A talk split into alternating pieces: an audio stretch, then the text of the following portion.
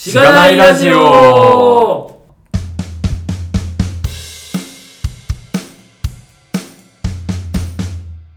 はようございます。おはようございます。はい、えー突然始まったのですが、えー今回はですね、えーきょんさんをゲストにお迎えして、えー収録していきたいと思っております。きょんさんよろしくお願いします。よろしくお願いします。お願いします。はい。きょんさんは、こう、どういう人なんですか？雑な振りですね。軽く自己紹介いただいてもいいですか？一はい。はいえーっと、普段は名古屋で、えー株式会社オンザロードという会社でソフトウェアの受託開発をしています。で、えー今の会社に入ってもう7年過ぎたぐらいですね。うん。で、えーやっているソフトウェアのドメインは、大まかにはフレームワークを作ったりとか、あとは、プラットフォーム自体を作ったりとかっていう、まあ、なんていうんですかね。一個のアプリケーションを作るっていうよりはそういう、なんか基盤システムになりそうなものみたいなものをよく作っていますね。うーん。はい。で、使っている言語はずっと .NET が多かったんですけど、最近は、えースカラーとか、はいスキームとか、C とかが多くなってきてましたね。うーん。はい。大体そういうのを、はいえーまあ、チームのプロダクトオーナーというか、まあ、マネジメントする立場として、一緒に仕事しているっていうのがずっとやってることですね。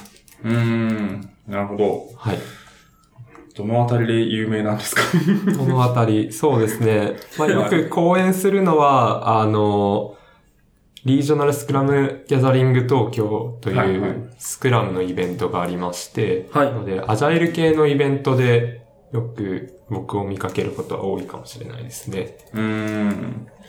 あとは、ソフトウェアテスト系ですとか、そうですね。あとは、1年に1回やるかやらないかですけど、なんとか基礎勉強会みたいな、ほにゃほにゃ基礎勉強会みたいなのやっていて、えスカ、今までやったのがスカラ基礎とか、Java 基礎とか、そういう基礎の勉強ですね。あの、あ、視聴者の方に言うと、あの、入門と基礎は違うんですよ。ー、そうなんですね。はい。お、なるほど。やばい。はい。あの、基礎を、Java の基礎勉強会最初やった時に、Java の基礎っていうのは、その、ハローワールドとかじゃなくて、それは入門じゃないですか。Java 入門するってなったら、クラスがどうのとかじゃないですか。Java の基礎って言ったら、えー Java の数学的な仕様の話でほあり、Java のメモリモデルの話であり、あ Java の基礎ですね。あの、建物の基礎ってそういうことですよね。ああ、なるほど。低レイヤー的な意味での。はい、ファウンデーションですよね。ああ、なるほど。なんとか基礎勉強会は、そういう基礎の話をひたすらするっていうはいはい勉強はいはい会で。すね。そうなんですね。そっちは主催なんですけど。ははいはいはい。すごい。強そうな人がいそう。そうですね。あの、基礎勉強会はその強そうな人の知識をみんなになんかエントリーポイントを示すみたいな。どうやったら強くなれるんだろうみたいな。ああとは強い人同士ってあんまりこう発表する場がなかったりするので、なんか神々の戦いみたいなの見れるみたいな。そういうのをなんか見てみたいじゃないですか、単純に。なんかよくわからんけどすごい会話がされてるみたいな。そういうなんかはっちゃけるイベントあってもいいなと思って、基礎勉強会を始めたっていう。ああ、いいっすね。神々の戦い。はい。さ最近あれですね、チューリングコンプリート FM っていう、ポッドキャストが、面白いですねルイさんがやってたはい、はやつが、い。そうそう。あれも僕ら、僕とか全然わかんないんですけど、僕もはい。全部聞いてるんですけど全然わかんなくて。わかんないけど、なんか、すごそうで楽しいみたいな。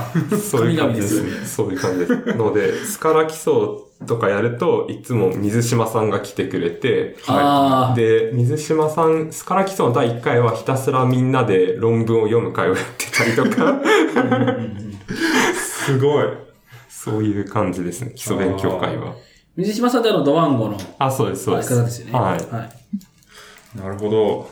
いや、めっちゃ、面白そうだな。はい。はい。そんなきょんさんです。はい。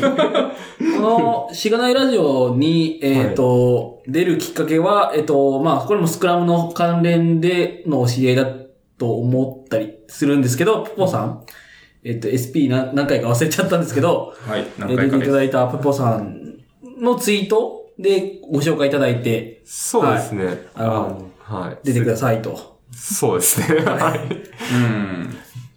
そうですね。で、まあ、名古屋に住んでおらっしゃるってことで、まあ、なかなかこう、段取あの、日付、日付が決まらなくて、で、昨日、え、スカラ祭りの、えトレーニングデーに参加されてたんですよね。はい、そうですね。まあ、僕も参加してたんですけど、うん。えっ、と、それとお仕事そうですね。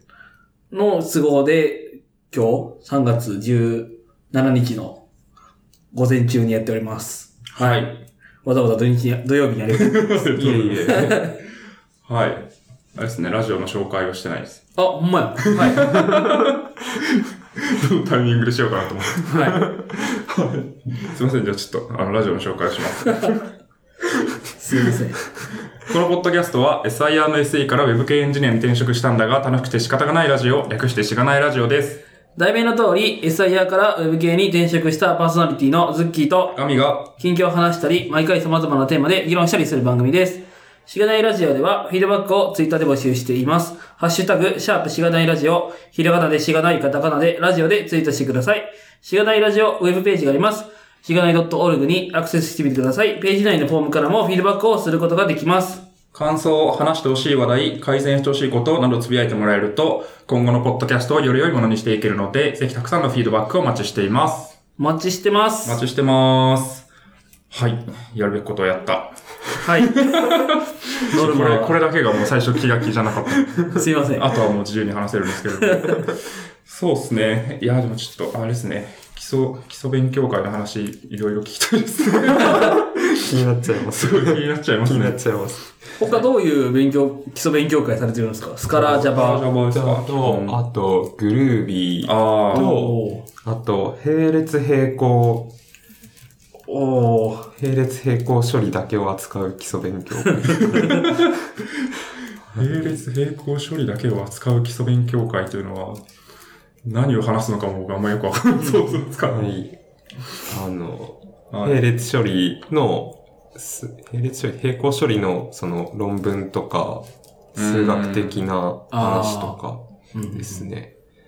あなので、皆さんがスカラとかだとよく使うアクターモデル、アッカのアクターモデルとかもそうですし、あとはその前段になってる、えっと、いろんな、えー、まあ、計算体系。例えばその π 計算っていうのがあったりするんですけど、あの、ラムダ計算って聞いたことありますかね？あれみたいな感じで、π 計算っていうのがあるんですけど、なんとか計算で付けたがるんですよね。うん で、その並行処理、並列処理かな？ちょっとどっち、多分並列処理で合ってるけど、その複数プロセスの処理に関して数学的体系まとめたが π 計算っていうのがあって、はい。うん。それを紹介してくれる人がいたりとか、うん。まあそういうのをやってますね。あとは一度東京でやったのが、プログラミング言語自体の基礎の勉強会をやって、なるほど。まあ、ごったにでやろうよってだけだったんですけど、うん。で、その時は水島さんが、プログラミング言語を勉強する時の方法みたいな話をしてくれたりとか、うん。どうやってプログラミング言語を勉強するんだっけとか。あうんとは、江添さんが来て C++、あれは17かな ?17 の新機能の話をして、C++ の話をしていたと思ったら数学の話に飛んでいて、あーってなったりとか。へえ。すごい。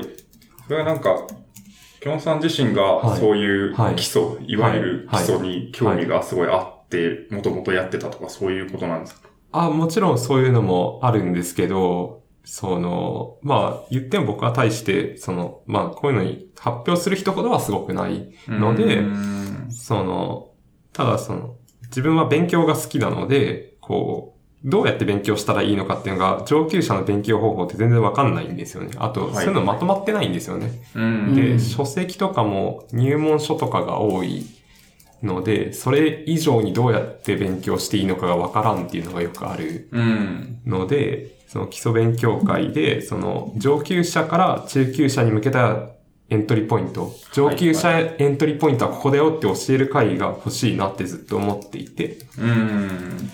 ので、その、すごい人をひたすら集めて、なんか、好き勝手話していいっすよっていうのをやって、神々の戦いを見て、今日は面白かったな、みたいな。あ、よくわかんなかったけど面白かったな、みたいな。はい、はい。あだから基礎勉強会は基本的になるほどわからんって帰る会みたいな。それいいですよね。はい。なんか、なるほど、わからんっていうことがわかるだけでも、すごい、そう、自分価値だしそう。なんか、ななんかるほど。普段できない体験と言いますか。う。うんん。そうですね。こんなこと考えてんだ、みたいな。そうそうそうそう。そんな世界もあるのか、みたいな。ですよね。これ面白いですよね、の、これが全然わかんない。そうそうめっちゃテンション上がってるけど、この人いわいいわゆるこれですとかって、いわゆるってなんだろうみたいな。確かに。それでも、あれですね。わからんって思ってたのが、なんか1年後ぐらいに、そういえばこれ分かったみたいな 体験とかがあると、そうそう。面白そうだなっていう気もしますしね。なるほど。これは、名古屋でやられてるんですか？先ほど東京でやったのはこれって言ってたんですけど。そうですね。多くは名古屋なんですけど、二度ほど東京でやっていて、うんで、去年やってないんですけど、もう今年ぐらいにもう一回何かやりたいかなと思ってますね。結構、その、Java 基礎とかスカラ基礎に来てくれた人から Java 基礎そろそろやりたいねって話をはい。みんなはいからされていて、確かにって思いながら、うん。Java も新しくどんどんなっているので、そろそろ2回目の Java 基礎をどっかでやりたいなとか、感じですね。なるほど。確かに。なんか、入門書が多い問題みたいなのがあるらしくて、うん、うん。ああの、テスト駆動開発の話で確か T ワさんが何かで言ってたんですが、入門をつけると売れるっていう、こう出版業界の、なんかセオリーがあって、とりあえず入門でつけるみたいなのがあるらしいんですけど、なんか多分そういう入門書が売れて、そういう中級者向けとか、まあ上級者になりたい人向けの本だとどうしても売れづらいみたいなのが多分あって、それのノウハウが溜まる場所みたいなのが本だとないから、それを勉強会という形で作ろうっていうのは、すごい面白いし、一部の人にはこうぶっ刺さりそうな そうですね。感じがしていいですよね。そうですね。マニア向けですね。そうですよね。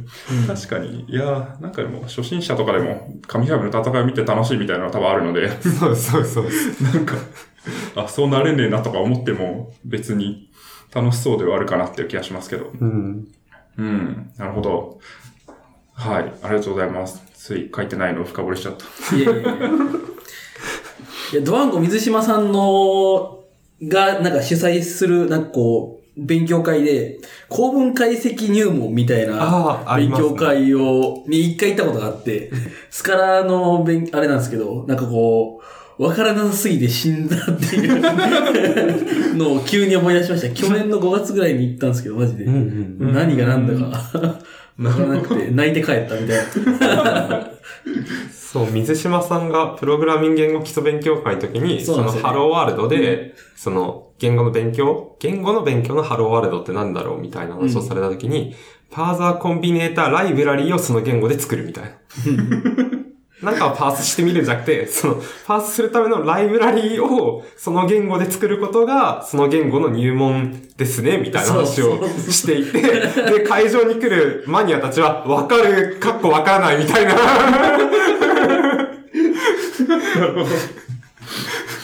入門とはみたいな。なんか、パーザーを一回書いたことがあれば、この書き方はおかしいってわかるから、なんか、あの、シンタックスは覚えなくてもいいんですみたいなそう。ことを言っていて、そうどういうことですかみたいな。まあまあ、うん、わかるけど、わかるけどわからんみたいな。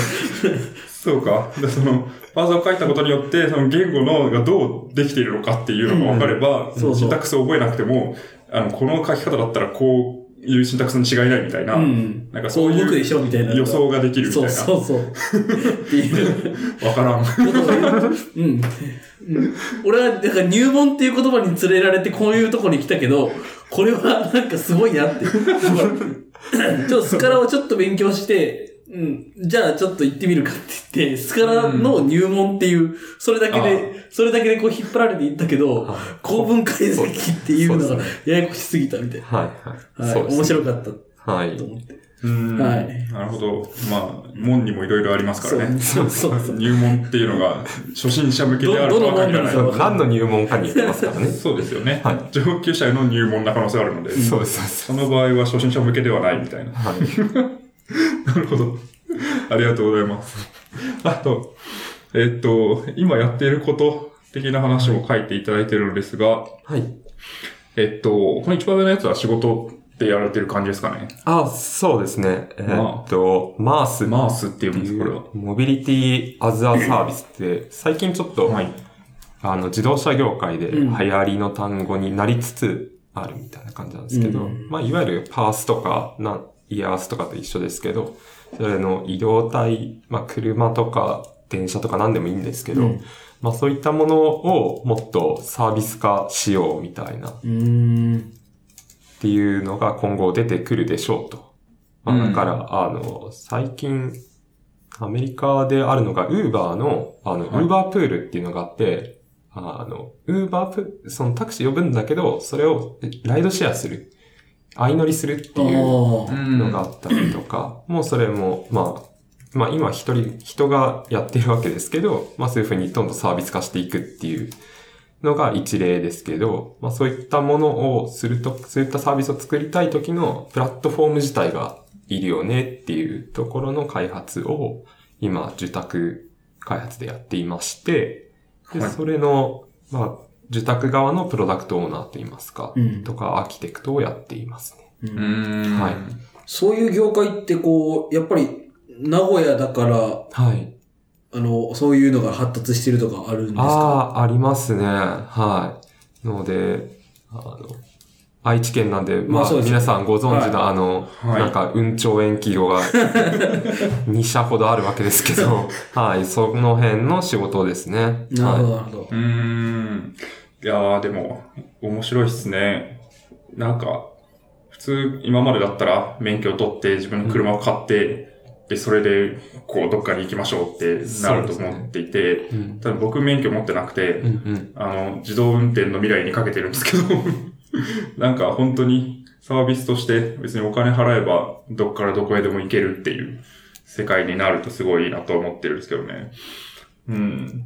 そこのなんか、モビリティアザサービスだからこそ、こういう、こう、プラットフォームが必要だみたいなのって、なんか全然イメージがつかないんですけど、なんかどの辺があるんですか？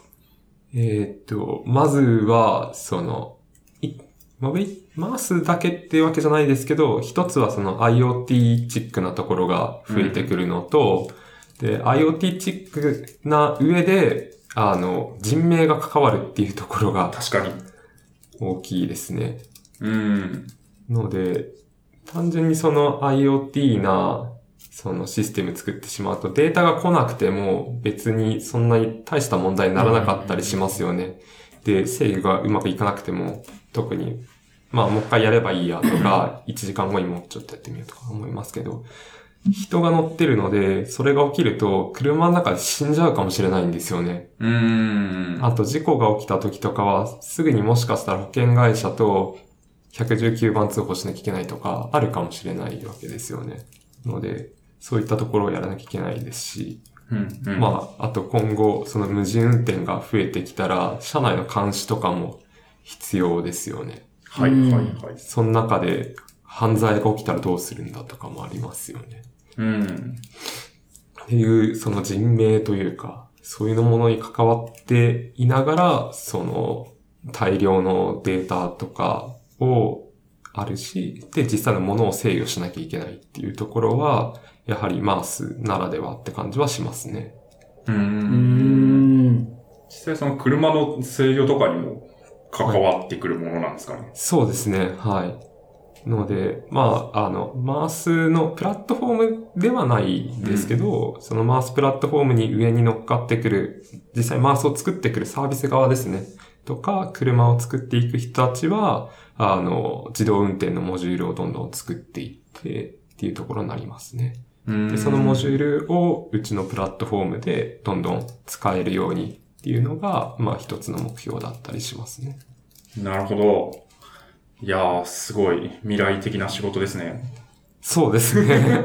自分もこんなに未来の仕事は久しぶりでして、面白いなと思いながらやってますね。うーん。なんか今のお話を聞くとすごいなんかこう未来的だなっていう感想を抱くんですけど、はい。なんかその、今作られてるものが、こう、はいでもリリースされてるとかっていうのは、はいこう、いろいろ、どういうはい。単位のものを作られてるのかなみたいなのって、なんかこう、聞ける範囲で、はい。はい。で、どうですかね？なんか。今まだうちのものは、えーっと、お客さんのその、パブリックサイトに載ってるだけで、実際製品はまだリリース、ローンチされていなくて、なので、えっと、まあ、お見せできるものはないですっていう話なんですけど、あはい。で、作っているものは本当にその、クラウド上といいますか、データセンター上といいますか、まあそういったところに動くプラットフォームをどんどん作っていってるって感じですね。ーなるほうーん。すごい。欲しい、早く。そうですね。はい。なるほど。ど。そういうのってこう、リリースするときってなったら、こう、はいなんか、この年で一回試してみるみたいな感じになったりするんですか？ああ、うん。まあ、あの、私は受託なので、はいあの、はっきりと言えるところは少ないんですけあど、ーうんまあでも、あの、うちだけじゃなくて他のこういうマース、プラットフォームじゃなかったとしてもマースをやってるところっていうのは、やはりその、実証実験いろんなところでやっていて、国内でも、えっと、総務省かな？総務省か国交省がその認可している、ここで実験していいよみたいな区域があるんですよね。うん。で、そこで各社やってますし、うんで、我々も多分そういったところにどんどん踏み込んでいくことに、まずはなるのかなと思いますね。なるほどう。んいやー、なんかどう、どのぐらいの規模の人数で、どのぐらいのなんか期間で開発してるのかすごい気になるんですけど。めちゃくちゃでかそうじゃないですか。そうですよね。そういうのを聞くと。ああ、そうですね。大きいので、はい。まあちょっと規模は言いにくいというか、まあソフトウェアの規模って難しいので、はいなんとも言いようがないところなんですけど、そうですね。まあ今、うちのチームは、そうだな、10名前後、まああの、出たり入ったりとかあるので、ちょっと必ずこの人数でいつもやってるとかは言いにくいんですけど、うんそうですね。それぐらいでやっていまして、どんどんどんどん人を増やしていきたいなというところですね。あ、うん優秀なエンジニア募集しています。行きたいってなったらどうすればいいんですか？今日の MM に DM をしましょう。すごい。はいそんなラフな感じに採用が行われるんですね。あ、そうですね。そこら辺はラフですね。はい、はい、はい、はい。すごいな、でもどう、え、マウスのテストとかどうやるんですか？そうですよね。確かに。なんか車がこっからここに動きましたみたいな。あ、でもその先ほど言ってたその認はい可地域みたいなところでは本当にそういう実験をしてますね。う。うんん。車にこのモジュール積んで、で、はい命令送ってみて、移動ちゃんとしたよねとか、ほー。ちゃんと障害物があったら、あちゃんと止まってくれたね、みたいなのを、はいもっとこう、自由にやれるので、その区域が広いので、う。うんんそれやってるみたいですね。なるほど。はいなんかシミュレーターとかは作るんですか？それはあ。シミュレーターももちろん作ってますね、各社。うん。まあ我々も一部作っていたりとかしますし。はいうん、なるほど。で、シミュレーションで、こう、まずテストして、通ったら、じゃあ、実機テストでそうですね。車が出てくるみたいな。ははい。実機テストは非常に高いので、い。そうですね。確かに。高そはい。で、実験用の専用の車だったりするのでう。、うん。すごい高いですね。うんセンサーとかがすごい積まれてたりするそうです、わけでそうですす、そうです、そうです。か。なるほど。開発お金かかりそうですね。はい。車だけでうん千万とかへえ、やばい。そうか。世界ですね。うんまあ多分、その、各社によって使ってる車が違うので、あのはい値段もばらつきがあると思うんですけど、うーん。確かに。いやー、すごい。なんか、結構このポッドキャストで話してる、いわゆる、こう、SIR の、いわゆる SES とかがいっぱいいる受託案件みたいなのって、大体なんかこう、はぁ、みたいな、大変だ、みたいな感じになるんですけど、すごいこう夢のある 話だな。あとそのぐらいの規模感になると、もうなんか一社で全部賄うっていうのは無理だなっていう気がするので、すごいなんか、こう、あるべき受託感がすごいして、いいなっていう感じがするんですけどね。そうですね。我々は、まあ、我々のチームは少なくともその受託開発がすごい好きなので、はい。まあ今はいい仕事に巡り合えてるなとは思ってますね。はいはいはい。受託開発好きな部分ってどの辺ですか？ああ、そうですね。えっと、まあ、お客さんにあんまり言うと怒られるんですけど、あの、組織を作ることに注力できるっていうのが、私はすごい好きで、う。うんん。結構自分が中二病なところも、それが加味されてると思うんですけど、その、プロダク自社製品とか、その、まあ何でもいいですけど、そういうものになると、その、プロダクトの良し悪しのために、すごくこう、なんですか、注力しなければいけないっていう部分が増えるんですけど、なんで、えっと、組織のことも考えなきゃいけないんだけど、売れるものをまず考えなければいけないですよね。で、受託開発は、その、どっちかっていうと売れるものを考え、考えるんですけど、本当に決定権があるのはお客さん側ですし、最初の思いとか、そこのピボットするとかどうとかもお客さん側なので、どこまで行っても我々はそ、そんなに強くなれない。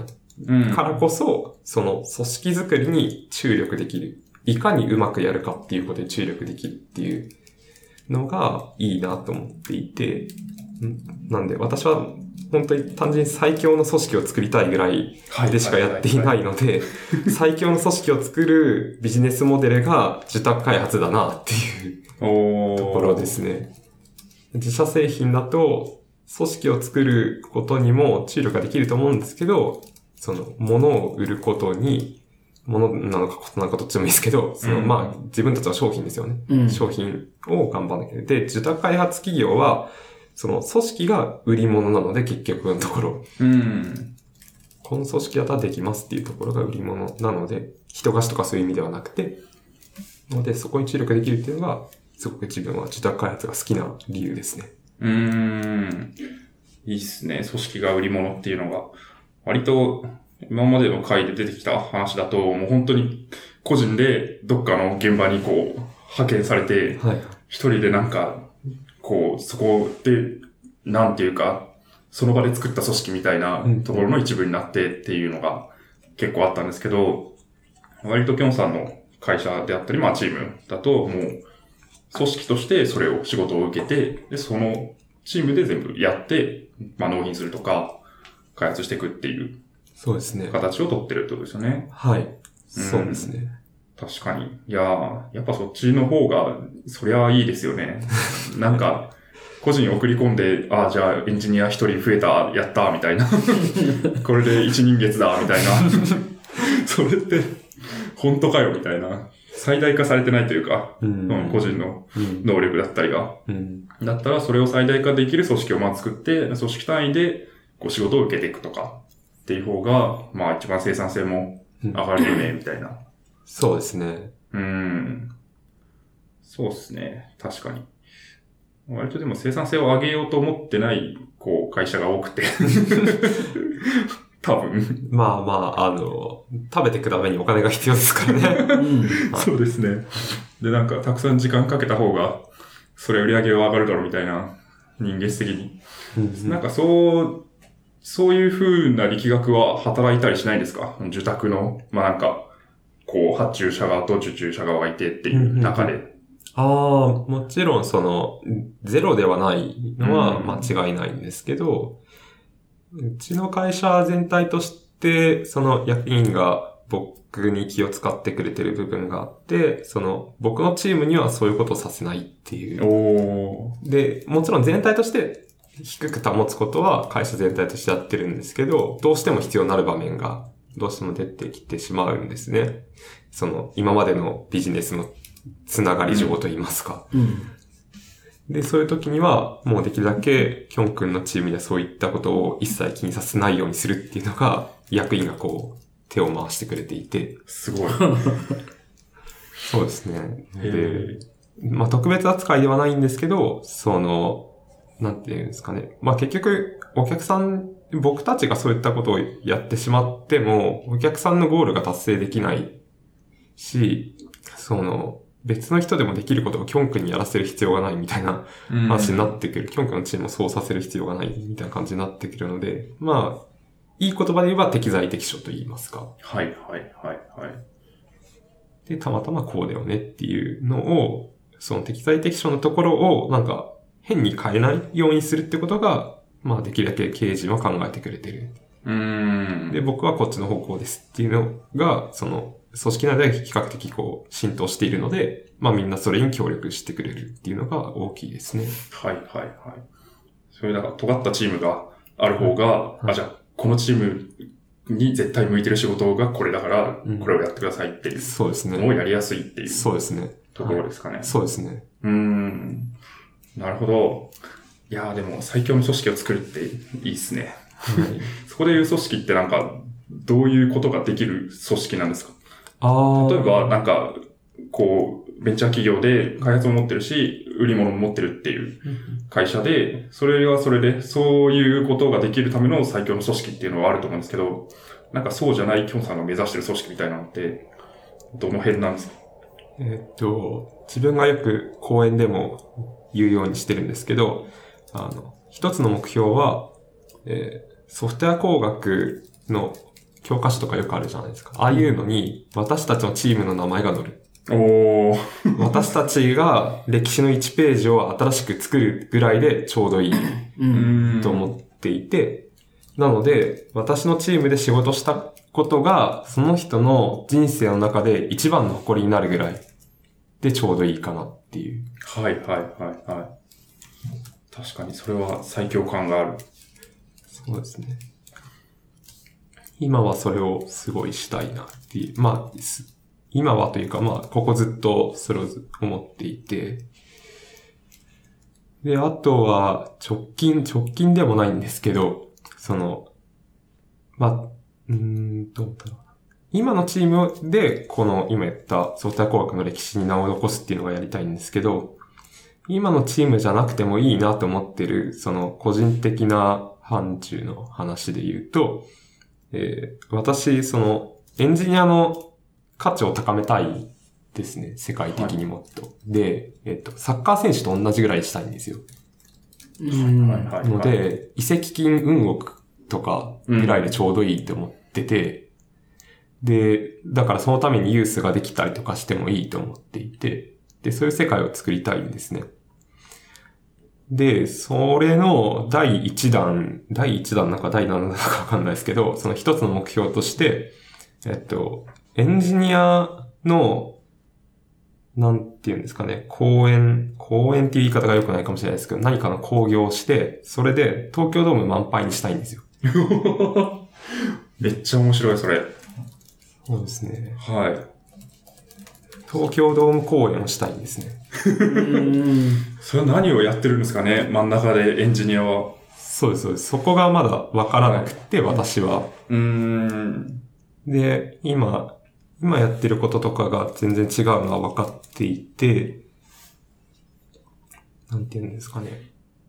ちょっと、この後話すかもしれないスクラムの話にちょっと近くなってくるんですけど、その、よくエンジニアのその、えーっと、講演とかでよくあるのって、えーっと、ライブコーディング見たりとか、あとは普通にセッションがあって、いろいろ発表あったりとか、その人の反省を話したりとかが多いと思うんですけど、そういうのって、えっと、音楽とかで言うと、なんか、その、メイキング映像を見てるとか、うん。なんか、トークをしてるみたいな感じじゃないですか。でも、それ言うの聞く人って、なんか、よっぽどオタクで、そのファンの中で。はい。普通の人はそんなのたくさん聞きに行かないわけですよね。ので、エンジニアのライブコーディングを見せるとかは、多分、その東京ドーム公演やることじゃないんですよね。東京ドーム公演でやることじゃないと思ってて。で、そうなった時にその、私たちはその、本来何を価値としてアウトプットしているのかっていうところを見つめ直す必要があるなと思っていて、ライブコーディングでもない、なんか調べたことでもない、そうじゃないものを私たちは、その価値としてアウトプットしてるんだけど、それをうまく、うまい構造で見つけられてないから、できた製品でしかでもできなかったりするんだけど、なんかそこのなんだろうっていうところがまだ見つけられてなくて、ただそのエンジニアがアウトプットしている価値の形とか見え方とかを見つけられれば、それがなんか東京ドーム公演でいつもなんか例えば iPhone とかでこう聞いたり見たりしてるんだけど、なんかなんとかチームの東京ドーム公演マジ良かったよね、みたいな。やっぱり生は違うね、みたいなやつが見せられるといいなって思ってます。うーん。そうですよね。だからなんかソフトウェアを作るっていう、その分かりやすい形じゃなくて、もうちょっとなんか抽象的な、そのエンジニア組織だったりチームが生み出している何かとか、その、なんかプロフェッショナルな、なんかこう技の妙味みたいなうん。のが、こう分かると、じゃあそれをもうちょっと、こう、ライブ感を持って観客が感じられる形に、それを持ってけて、そうですね。で、それができると時々埋まるみたいな。そうですね。確かに。いや、めっちゃそれは面白いですね。そうですね。うん。で、10年後ぐらいには、なんか、全然ソフトウェア開発とか知らない人が、どっかのチームの何かを見に5万人ぐらい集まるとか、楽しそうですよいね。や、それ楽しそうですね。それでも、あれかもしれないですね。なんか基礎勉強会の話でしてたのと結構近くて、なんか、わかんないけど、すごいみたいな。そうですわかんないけど涙が出るみたいな。そうです、そうです。なんかそういう感覚と近いですよね。うん僕サッカー全然やらないんですけど、なんかサッカーの試合とか見てると、あ、なんかすごいこの人たちめっちゃうまそうみたいな、そういうのと近くて、んなんかフィギュアスケート見てても、んなんか僕にはできないみたいな、うんなんかそういうイフみたいなうん。のがきっとあって、なんかそういうところを抽出できると、うん。あるのかもしれないなと思いますけどね。うん。なん。かやっぱ違うのは、こう、なん。か物を作るとかになった時に、うん。サッカーだったら、その90分とかの。時間で終わるものとしての何かをこう提供しないといけないっていうのが結構難しそうですよね。そうですね。なん。で、今自分が勉強してるのは音楽とか勉強してるん。ですけど、音楽史を勉強していて、はい。っていうのはなん。か、その、音楽とかも、昔の音楽って、まあ短かったり長かったりするんですけど、その1960年、70年代以降の大衆音楽になって、すごいいろんな人がいろんな音楽作ったりすることが増えたなと思っていて、で、うん聴く人も増えたと思っていて、で、そう、で、流行っている音楽って、だいたい10分から5分ぐらいが多いうんですよね。で、いろんなものを、こう流行ってるものとかを追っていくと、なんか人間がと時間を切り取って集中できる時間ってもしかしたらそれぐらいなのかなと思っていて。ので、その興味ないものに対して集中できる時間みたいなうん。限界があるんじゃないかなと思っていて。ので、東京ドーム公演するときも、その5分10分でできる何かっていうのを見つけて、それかなと思っていて。うーん。確かに。音楽、ライブだったら、こう5分とかの曲を何回もやって、そうですね。間に MC が入るみたいなそうですね。のと同じで、そうですね。その流度で見せられる何かが出てくると面白いかなってことですよね。うん。ので、結局1時間とかってクラシック音楽みたいなやつもありますけど、大衆音楽ほどは人が来ないとか、あとはたまにその、ロックバンド、まあ僕が好きなドリームシアターってバンドがいるんですけど、ドリームシアターとかはためにその20分とか30分の曲作りますけど、へでもそういうのばっかりじゃないですよね。現実はもっと短い曲の方がよっぽど多いとか。うん。もうなんかそういうところがあるんじゃないかなと思っていて、なんかそういう構造を見つけたいなと思っているところですね。うん、うん、うん。確かに。いやー、ちょっとこの話めっちゃ面白いな。ありがとうございます。いやー、すごいでも、あの、パッと思いつくのは、あれですけどね、なんか、プロコンみたいな、プロコンテストで、ですすごい5分間でなるべく、例えば早いプログラム書くとか、短いプログラム書くとか、なんかそういうのはわかりやすいですけど、うんあんまなんか組織感はないですよね。そうですね。個人技みたいな。うん。ので、e スポーツとか、その野球とかサッカーとか、さっきの話もそうですけど、全部競争なんですよね。うん。で、競争は競争でいいんですけど、その、なんで東京ドーム公演やるときはまだ競争できるほど、さっき言ったその、なんですか、チームが出来上がってないから、はいはい他にいろんなアーティストがいたら、その対バンでやってとか、なんかフェスがあってとか面白いと思うんですけど。ので、先にその競争よりも、なんか、このチームはこうなんだぜっていうことに対してファンがついて、それを見に来るのが、いくつも出てくると、なんか競争させるっていうのが出てきても面白いのかな、みたいな。確かに。まずは競争ができるようなチームがそもそも一個もないみたいなそうです、そうです、そうです。状況で、まずそのチームを作らねばみたいなことですよね。感じですね。はあ。すごい。行きます。東京ドーム。ありがとうございます。頑張ります。そうですね。出る側になるよみたいな気もしますね。なるほど。はい。ありがとうございます。そんなチームを作ら、作ってらっしゃるというところですかね。まあ目指そうとしていると。そうですね。うん。そうなんですね。あと、まあ、書いていただいているところで言うと、そう、あの、一応前後編に分けようと思ってて、後編でもうちょっと、いわゆるその、スクラムとかアジャイルの話、僕らも全然わからないので、なんか、ある程度、こう、全然わかんない人にとってどう価値を感じられるかみたいなところを聞きたいなと思ってるんですが、まあ、前編では何を、コウキョンさんがされてて、されてきたか、今されてるかっていう話をお聞きしてるんですが、結構エンジニア教育的なところ、講師をされたりとかもされてるっていうのを書いていただいてるんですけど、この辺はどういうことをされてるんですか？そうですね。えっと、一つは、その、えー企業向けに行ったりとか、あとは、省営者さんっていう技術書の出版社さんがあるんですけど、あそこで、えっと、セミナーを持たせてもらって、まあ、Git とかソフトウェア構成管理とかを教えることが多くて、うん、うん。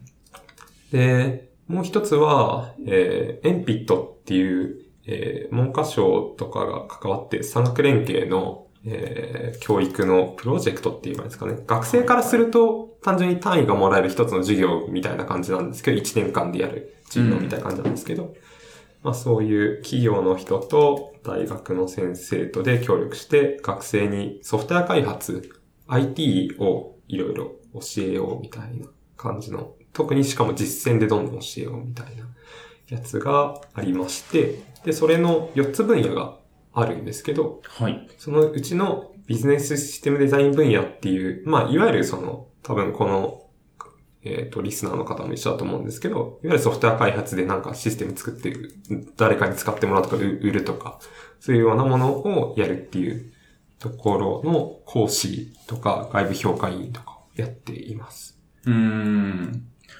そうですよね。エンピットは僕も若干会社で関わりがあるというか、なんかエンジニア採用的なところで協賛をエンピットのビッグチャっていう、なんかそれも多分ビッグデータ分野だと思うんですけど、ああ、そうですね。ビッグデータ分野ですね。はい。ビッグチャに会社で協賛したりとかして、普通に行って学生になんか偉そうにメンターみたいなことをしたことがあるんですけど。ああ、はいはい。はい。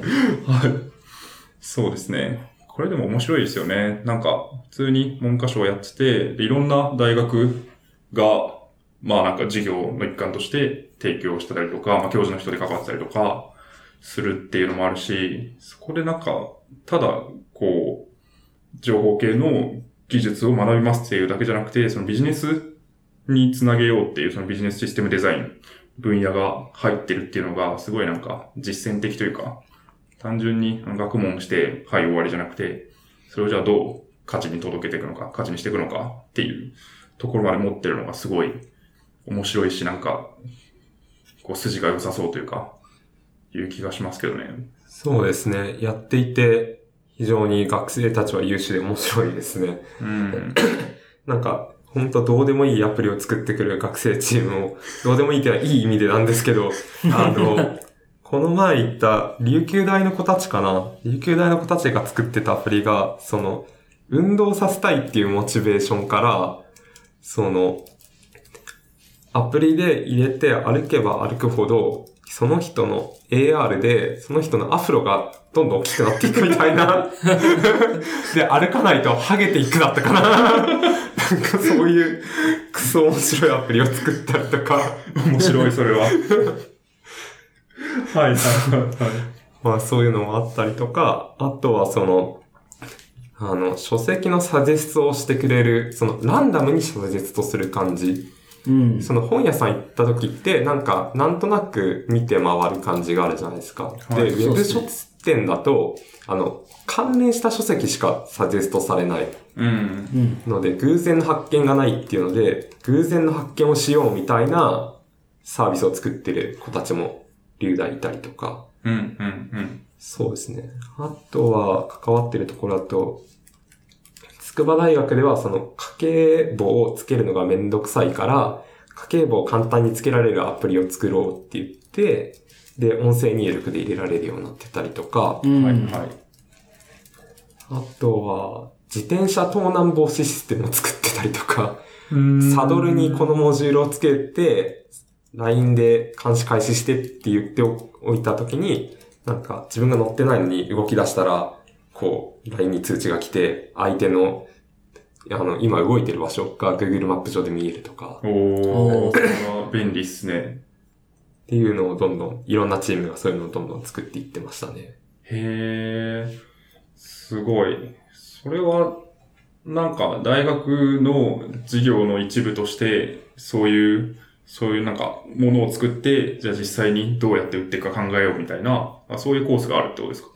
あっていうのが、もうこのエンピットの授業の枠の中でみんなやってる感じですね。うんなんか、こう短期集中講座的なところでワークショップをするみたいな感じですか？ああ、そうですね。えっと、夏休みに、その、うん夏季集中合宿があって、1週間とかであって、で、秋、学期始まってから、えっと、実際授業の中で、えっと、大学によって違うんですけど、コマの割り振りが違うんですけど、まあ、えっと、1週間に何時間分、実験授業みたいな感じであって、その中で学生たちが、どんどんどんどん開発、どんどんしていって、で、は成果発表会とかがあって、みたいな感じですね。えー、うん、うん。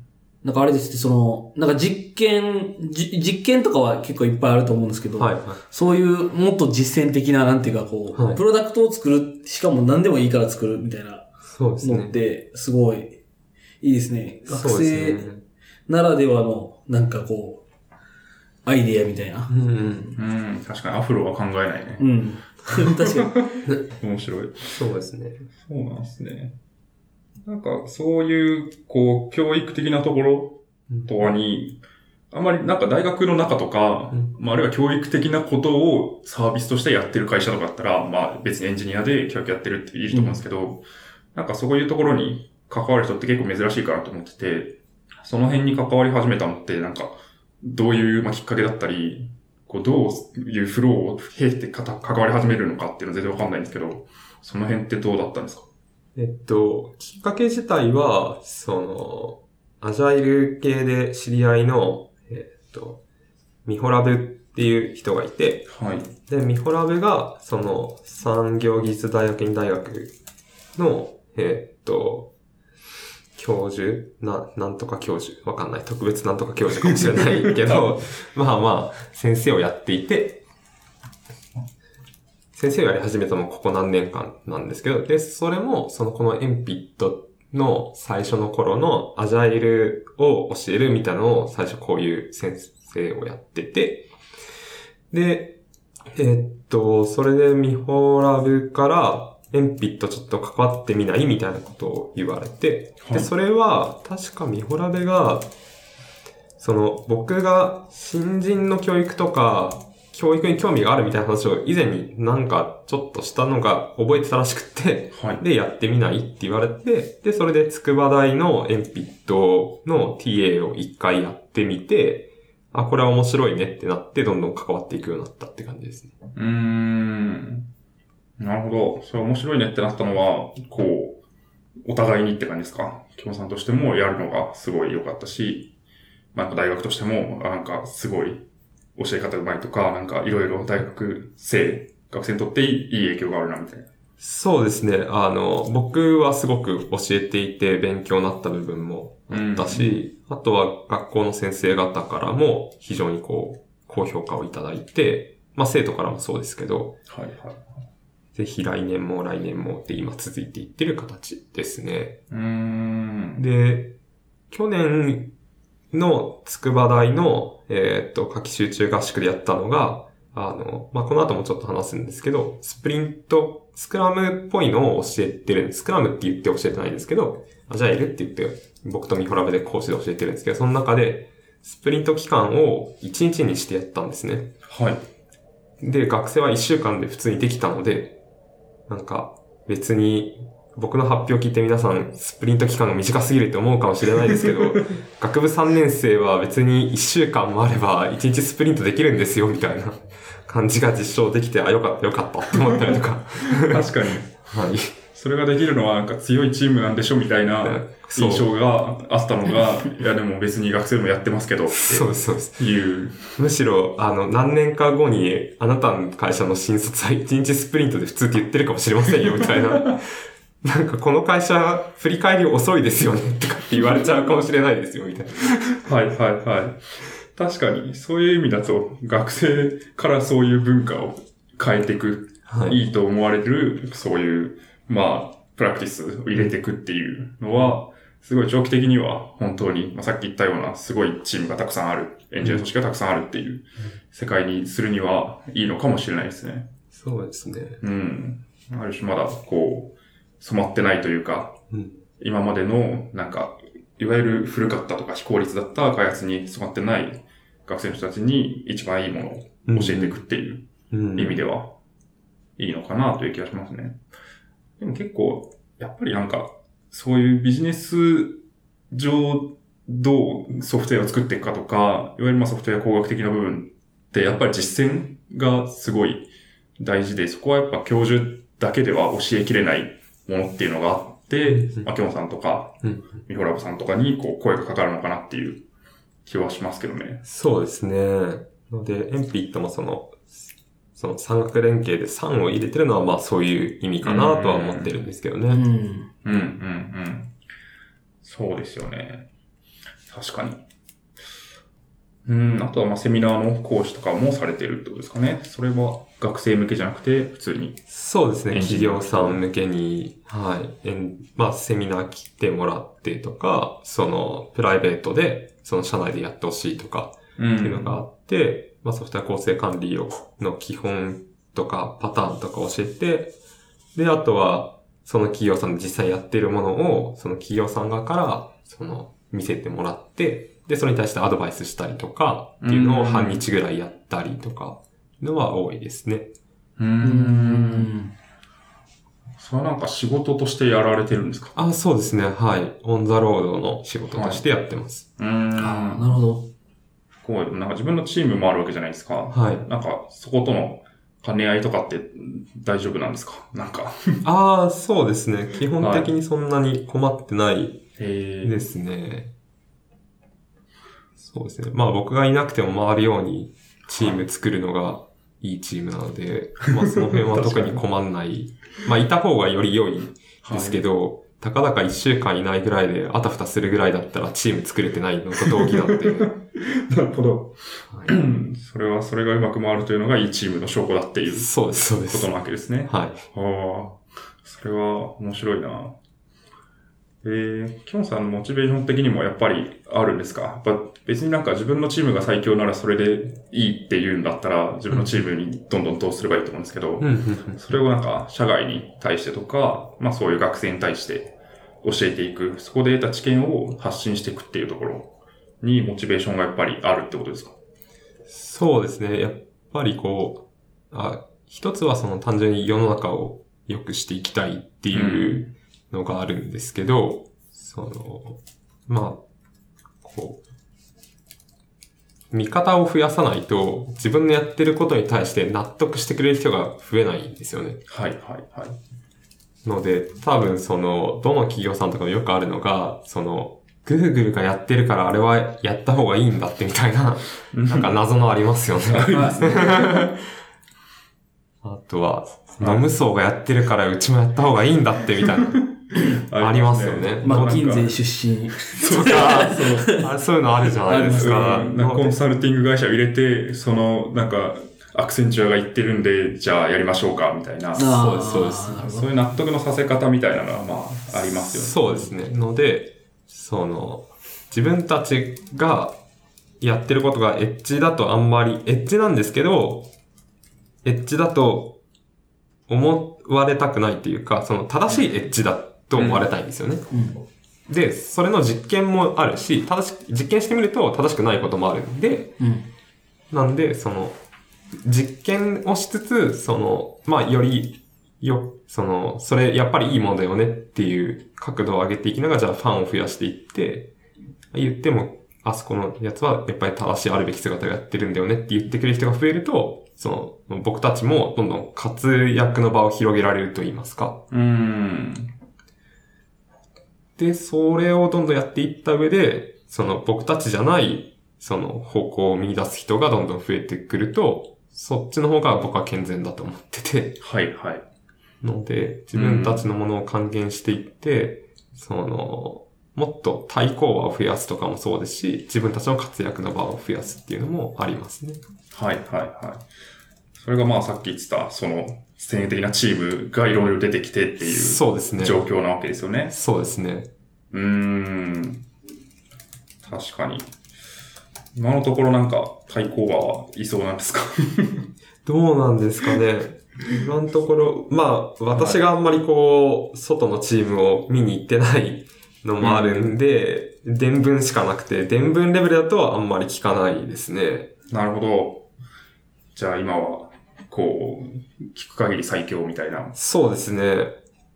ので、どんどんどんどんいろんなところにその顔出していって、その他のチームのことを知っていきたいな、みたいなところなので、自分からもどんどんアウトプットして、いや、言ってもキョン君のチームうちのチームがすごいよって突っかかってくる人釣れないかな、みたいな。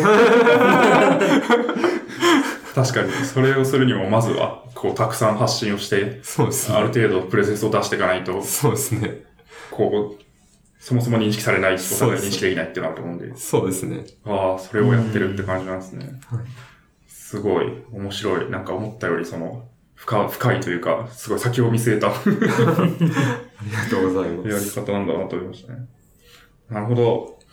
はい。ありがとうございます。まあそうですね。先ほども言ったんですが、後編の方でもうちょっと、多分これ聞いてる人は、まあわかんないですけど、結構 SIR とかで開発どうしようみたいな悩みを抱えてる人多いと思っているので、まあ別に SIR に限らずなんですけど、なんかその辺の人たちに、こう、アドバイス的なところが、まあスクラムとかアジャイルとかそういう文脈であればって話はしようかなと思ってるんですが、まあ1時間ぐらい経ったので、まあ前編はこの辺で一旦締めたいと思います。はい。いやー、かなり面白い話が聞けた と思います。はい。じゃあ一回締めましょうか。はい。えー、しがないラジオでは、フィードバックをツイッターで募集しています。ハッシュタグ、シャープしがないラジオ、ひらがなでしがない、カタカナでラジオでツイートしてください。しがないラジオウェブページがあります。しがない .org にアクセスしてみてください。ページ内のフォームからもフィードバックをすることができます。感想、話してほしい話題、改善してほしいことなどつぶやいてもらえると、今後のポッドキャストをより良いものにしていけるので、ぜひたくさんのフィードバックをお待ちしています。お待ちしてます。お待ちしてます。収録前に言い忘れたんですけど、なんか告知とかありますか？あ、別に確かに。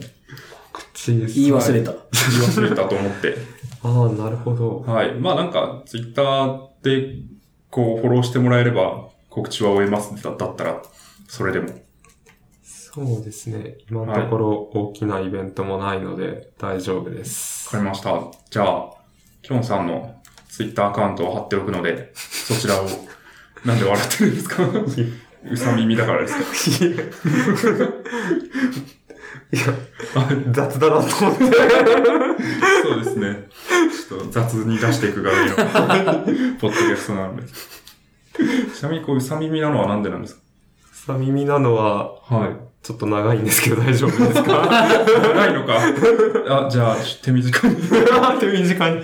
あ、えっ、と、もともとうさぎが好きで、はうさぎが好きだとかっていうのをツイッターに書いていた時期があって、で、当時アイコンは、なんか、自分が好きなぬいぐるみかなんかの写真だったんですけど、うんそしたらそれを見ていたフォロワーの人が似顔絵を描いてくださって、はいおううさ耳つけた。今の僕のハテナブログのブログの、はいあれが、その、書いてくれたやつで、で、意外と似てるねって話になって、うんうん。で、実写版が欲しいとフォロワーから言われ、で、実写しました。アイコンにしました。で、それ、その後、僕、ほとんどツイッターからにして会ったことがなかったんですけど、で、それでたまたま LT することになって、そしたら、なんか、あのうさ耳が見れるらしいって、すごいみんなに言われ、それから、うさ、なんか、発表するときはうさ耳をつけるみたいな。なるほど流れですね。そういう、こう、決め、決め事みたいなのができてしまったわけですね。そうですね。はいめっちゃ面白い。エンエンピットとかではつけてないですか？さすがに。エンピットも、なんか、LT するときとかはつけてますね。すごい。じゃあ結構、あ、うさ耳の人だみたいな感じに思われることが多い。はい。いやー、いいな。そういう記号が一個あると確かに。覚えやすいですよね。絶対他にいないし。そうですね。うさ耳 LT してる人。なるほど。ありがとうございます。ということで、はい。うさ耳アカウントをフォローしてください。ありがとうございます。はい。じゃあ、一回、えー、エピソード22の A ですかね。はい。は、ここで締めたいと思います。きょんさんをゲストにお迎えしてお送りしました。きょんさんありがとうございました。ありがとうございました。ありがとうございました。